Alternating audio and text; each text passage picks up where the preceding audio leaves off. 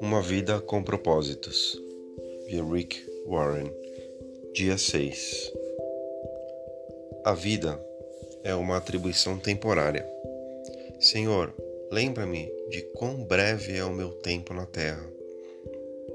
Lembra-me que os meus dias estão numerados e que a minha vida está indo embora. Salmos 39, 4. Estou aqui na terra só por um pouco de tempo Salmos 119, 19. A vida na terra é uma atribuição temporária. A vida é cheia de metáforas que ensinam a respeito da natureza breve e transitória da vida na terra. A vida é descrita como uma neblina, um corredor rápido, um sopro e um fio de fumaça. A Bíblia diz: Nossos dias sobre a terra são tão transitórios como uma sombra. Para usar sua vida da melhor forma possível, você não deve nunca esquecer duas verdades. Primeira, em comparação com a eternidade, a vida é extremamente breve. Segunda, a Terra é apenas uma residência temporária. Você não ficaria aqui por muito tempo, então não fique muito apegado Peça a Deus que o ajude a ver a vida na terra como ele a vê. Davi orou. Então, finalmente, pedi a Deus: Senhor, mostra-me o pouco tempo que me resta aqui na terra. Mostra-me como a vida é curta e eu sou frágil. A Bíblia compara por várias vezes a vida na terra a uma habitação temporária em um país estrangeiro. Aqui não é seu lar permanente nem seu destino final. Você só está de passagem, apenas visitando. A Bíblia usa termos como forasteiro, peregrino, estrangeiro, estranho, visitante e viajante para descrever nossa breve estadia na terra. Davi disse: Viverei poucos anos aqui na terra. E Pedro explicou: se vocês chamam a Deus de Pai, levem a vida como residentes temporários na Terra. Muitas pessoas se mudaram de outras partes do mundo para trabalhar na Califórnia, onde moro, mas elas ainda são cidades, ainda são cidadãs de seu país de origem. É obrigatório que elas carreguem um cartão de registro de visitantes, chamado Green Card o qual lhes permite trabalhar aqui, embora não sejam cidadãos americanos. Os cristãos deveriam carregar green cards espirituais para nos lembrarmos de que a nossa cidadania é no céu. Deus diz que seus filhos devem pensar a respeito da vida de modo diferente dos que não são crentes. Tudo o que eles pensam é sobre esta vida aqui na terra. Os verdadeiros crentes compreendem que há muito mais para viver do que os poucos anos que passamos neste planeta. A nossa identidade está na eternidade e a nossa pátria é o céu. Quando você captar essa verdade, parará de, de se preocupar em ter de tudo sobre a terra. Deus é bastante categórico sobre o perigo de viver pelo aqui e agora, adotando valores, prioridades e estilos de vida do mundo ao redor.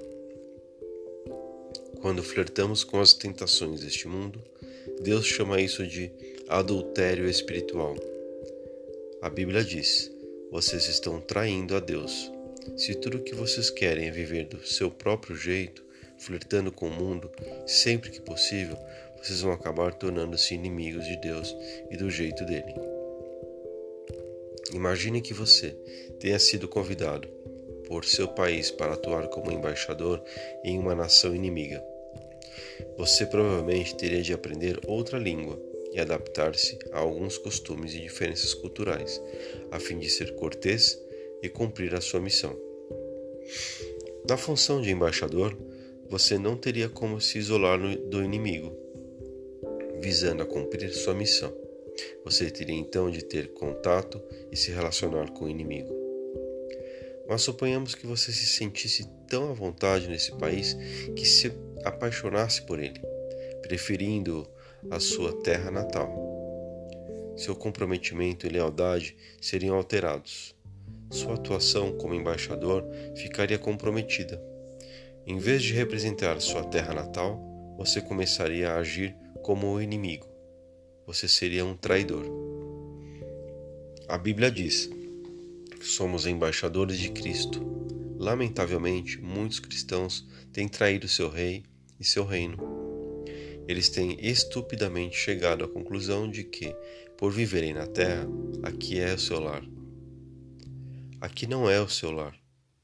A Bíblia é clara Amigos, este mundo não é seu lar, então não fiquem à vontade.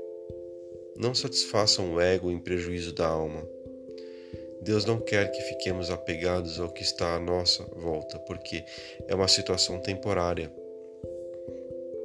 Já fomos avisados de que os que têm um contato frequente com as coisas deste mundo devem usá-la corretamente, sem criar apego, pois este mundo e tudo o que está nele passarão.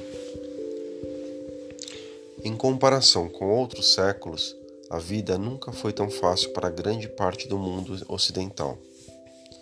Somos frequentemente entretidos, divertidos e servidos o tempo todo. Com todas as fascinantes atrações, mídia cativante e agradáveis experiências disponíveis hoje em dia, é fácil esquecer que a vida não consiste em perseguir a felicidade. É somente ao lembrarmos que a vida é um teste, uma incumbência de confiança e uma atribuição temporária que o encanto dessas coisas perderão o domínio sobre nossa vida. Então, nos preparando para algo ainda melhor, as coisas que vemos agora estão aqui hoje e amanhã se foram, mas as coisas que não podemos ver agora vão durar para sempre. O fato de a Terra não ser nosso lar definitivo explica por que, como seguidores de Jesus, experimentamos dificuldades, aflições e rejeições neste mundo. Isso também explica porque algumas promessas de Deus parecem não, ser, não ter sido cumpridas. Algumas orações parecem não respondidas e algumas situações parecem injustas. Esse não é o final da história. Para impedir que fiquemos muito apegados à terra, Deus nos permite sentir uma substancial quantidade de descontentamentos e desgostos na vida, anseios que jamais serão satisfeitos deste lado da, da eternidade. Não somos completamente felizes porque não era para sermos. A terra não é nosso lar definitivo. Somos criados para algo muito melhor. Um peixe nunca seria feliz vivendo em terra, porque foi feito para viver na água. Uma águia jamais poderia ficar contente se não lhe fosse permitido voar. Você nunca se sentirá plenamente satisfeito na terra, porque foi feito para algo mais. Você terá momentos felizes por aqui, mas nada comparado ao que Deus tem planejado para você. Perceber que a vida da terra é apenas uma atribuição temporária, alteraria completamente os seus valores.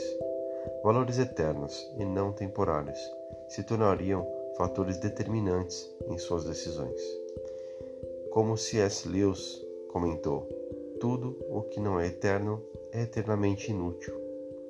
A Bíblia diz: assim fixamos os olhos, não naquilo que se vê, mas no que não se vê pois o que se vê é transitório, mas o que não se vê é eterno.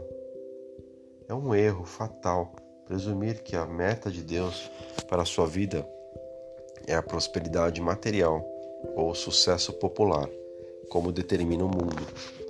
A vida em abundância não tem relação com abundância material, e a fidelidade a Deus não garante também sucesso na carreira ou mesmo no ministério Jamais concentre seus esforços em coroas temporárias. Paulo foi fiel e, mesmo assim, acabou em uma prisão. João Batista foi fiel, mas foi decapitado. Milhões de fiéis foram martirizados, perderam tudo o que tinham e chegaram ao fim da vida sem nada nas mãos. Mas o fim da vida não é o fim de tudo. Aos olhos de Deus, os maiores heróis da fé não são os que alcançaram prosperidade, sucesso e poder nesta vida, mas os que trataram esta vida como uma atribuição temporária e serviram fielmente, aguardando a recompensa que lhes foi prometida na eternidade.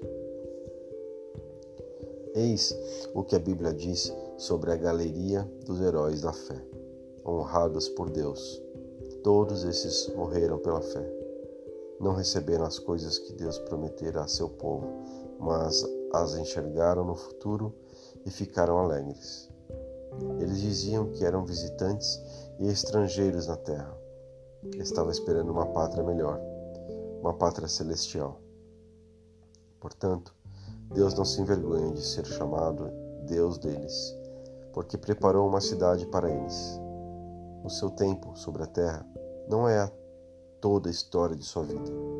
Você tem que esperar chegar no céu para conhecer o resto dos capítulos. É preciso ter fé para viver na terra como estrangeiro. É bem conhecida a antiga história a respeito de um missionário aposentado que vinha para a América do Norte no mesmo navio do presidente dos Estados Unidos. Multidões ovacionando, uma banda militar, um tapete vermelho, faixas e a imprensa recepcionavam o presidente de volta ao lar. Mas o missionário desembarcou do navio sem ser notado. Ressentido e com sentimentos de autocomiseração, começou a queixar-se para Deus. Então Deus lembrou-se, lembrou gentilmente: Mas, meu filho, você ainda não chegou a casa. Não terão passado, pois, segundos de sua entrada no céu sem que você clame, porque eu fui dar tanta importância às coisas tão temporárias. Onde eu estava com a cabeça? Por que gastei tanto tempo, energia e preocupação no que não iria durar? Quando a vida fica difícil e você é subjugado pelas dúvidas, ou quando fica imaginando se tiver para Cristo vale o esforço, lembre-se de que você ainda não chegou a casa. Na morte, você não vai abandonar sua casa, você vai para casa. É diferente. Pensando sobre o meu propósito. Um tema para reflexão. O mundo não é o meu lar. Um versículo para memorizar.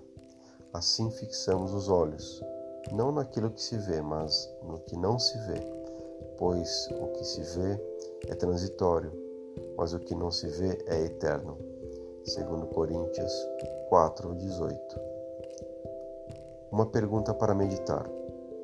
Como o fato de a vida ser uma atribuição temporária deve mudar a forma de eu viver neste exato momento?